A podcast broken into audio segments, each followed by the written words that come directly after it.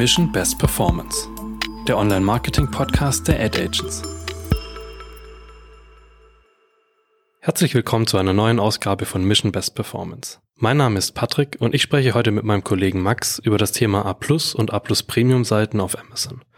Am Ende dieser Folge weißt du also, was A Plus und A Plus Premium Seiten sind, was der Unterschied zwischen den beiden ist und für wen sich der Einsatz lohnt. Max, magst du dich kurz mal selbst vorstellen? Hallo zusammen und danke Patrick. Ähm, mein Name ist Max Neubauer und ich bin seit vier Jahren im Team Marketplaces als Amazon A Plus Spezialist tätig. Das heißt, ich kümmere mich um alle Belange, was EMC betrifft. EMC heißt Enhanced Marketing Content und darunter fallen hauptsächlich die Brand Stores, A Plus, A Plus Premium, die Brand Story und alles, was mit Visuals zu tun hat. Bei den Amazon A Plus Seiten geht es ja besonders um den visuellen Content auf, auf Amazon. Ähm, wo lässt sich diese denn überhaupt finden? Also der Amazon A Plus Content ist relativ weit unten auf einer Produktdetailseite. Das heißt, wenn man von oben runter scrollt, ähm, scrollt man von den Relevanzfaktoren über gesponserte Produkte, über Produktempfehlungen ähm, bis hin zur Produktbeschreibung, die ja sehr textlastig ist. Und dann darunter findet man dann den Amazon A Plus Content. Ähm, und wir haben jetzt in der Einführung schon gesagt, es gibt A Plus und A Plus Premium. Was ist denn ähm, A Plus Standard und wie funktioniert das denn?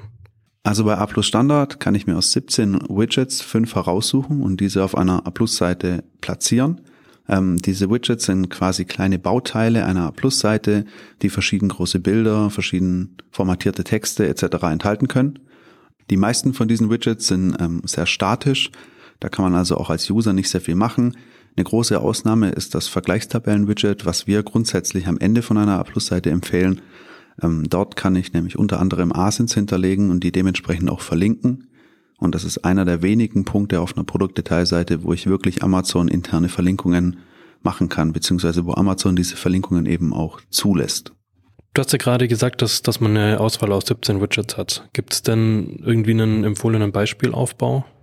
Ja, tatsächlich gibt's den. Also unser Best Practice ist eigentlich, dass wir grundsätzlich mit einem sogenannten Header-Widget einsteigen. Das ist ein, ein großes, ähm, vollflächiges Bild, was ein Bindeglied ist zwischen der sehr textlastigen Produktbeschreibung und dem Content, der quasi darunter noch dann kommt. Ähm, soll ein Eye-Catcher sein, der den Kunden eben auf die Abschlussseite leitet. Als nächstes würden wir dann ein Produkt-Widget empfehlen, was quasi das Produkt nochmal in groß zeigt und auch nochmal schon die ersten USPs anteasert in einem weiteren Widget könnte man diese USPs dann ähm, vertiefen und nochmal genauer drauf eingehen, auch nochmal extra natürlich mit Bildern.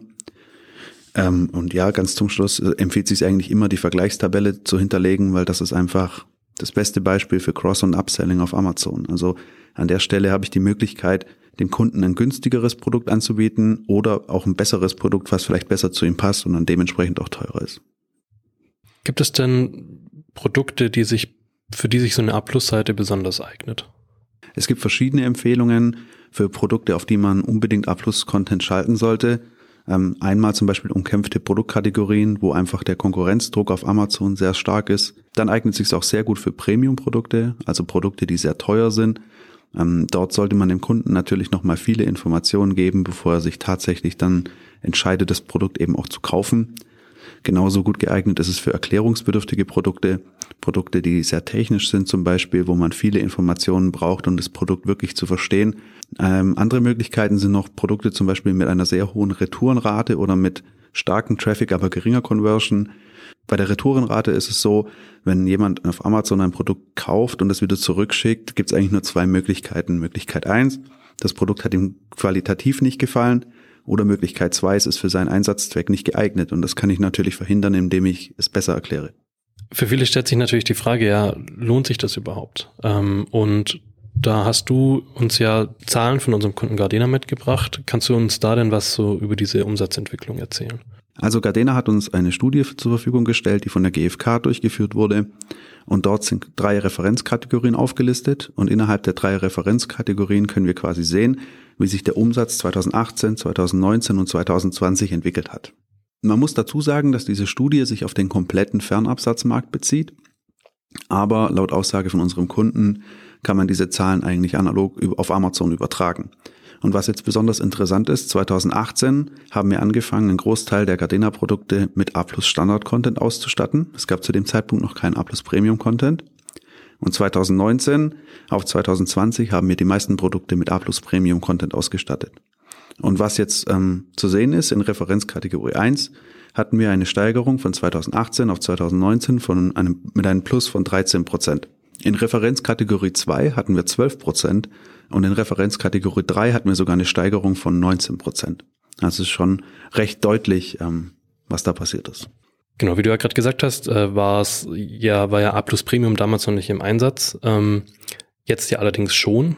Da stellt sich die Frage, was ist denn der Unterschied zwischen A plus und A plus Premium?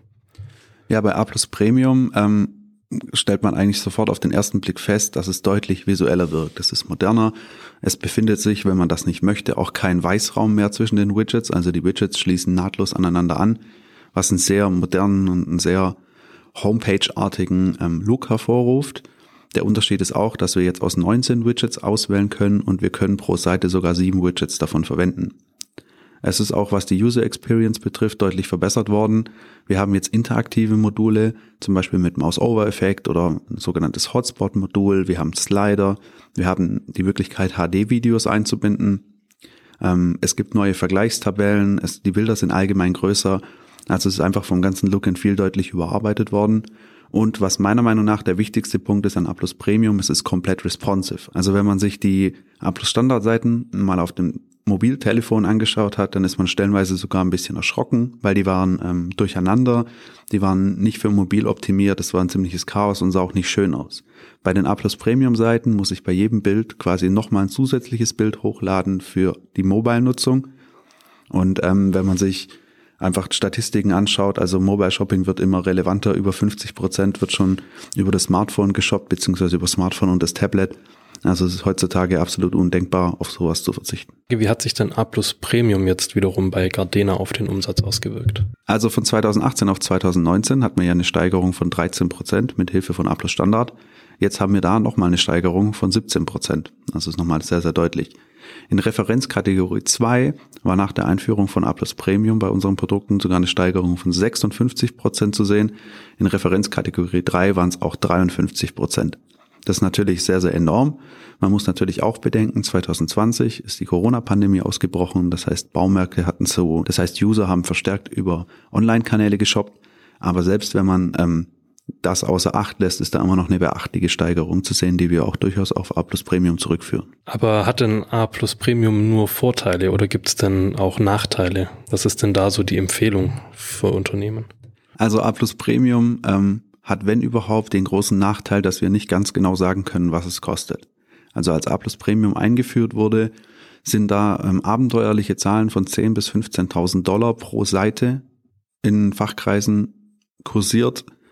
Ähm, faktisch ist es aber tatsächlich so, wir wissen nicht, was es kostet. Wir wissen, dass sich Vendoren mit ihrem Vendor Manager zusammensetzen können und dort durchaus Pakete schnüren können. Aber was jetzt wirklich ähm, A Plus Premium tatsächlich kostet, können wir leider auch nicht sagen. Der große Vorteil an A Plus Standard wiederum ist, dass es inzwischen komplett kostenlos ist. Also es gibt überhaupt gar keinen Grund, A Plus Standard nicht zu nutzen. Jetzt haben wir ganz schön viel über A Plus und A Plus Premium erfahren, ähm, viele Zahlen, viele, viele Informationen. Kannst du vielleicht in ein bis zwei Sätzen nochmal kurz zusammenfassen, ähm, was wir denn gerade so erfahren haben? Also sowohl A Plus Standard als auch A Plus Premium erhöhen beide massiv das Markenbewusstsein. Ich kann in die Bilder meine eigene Farbgebung reinbringen. Ich kann Schriftarten benutzen, indem ich die, indem ich sie in die Bilder einbinde. Ähm, sie steigern auch nachweislich die Conversion Rate. Also sieht man anhand von der Studie unseres Kunden Gardena und eine Amazon-Studie von 2014 hat damals drei bis zehn Prozent Umsatzsteigerung prognostiziert für Produkte mit A Standard. Des Weiteren steigern sie auch beide die Suchmaschinenrelevanz, denn die sogenannten Alt-Tags, die man auch aus dem SEO kennt, sind seit 2018 verpflichtend.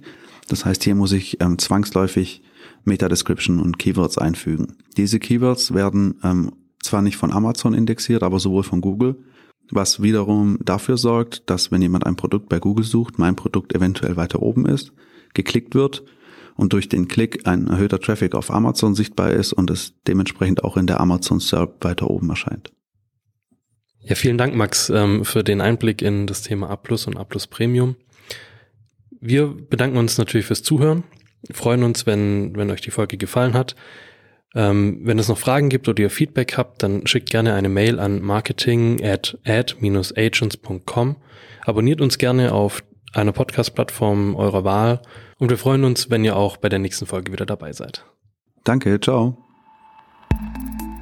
Mission Best Performance, der Online-Marketing-Podcast der Ad Agents.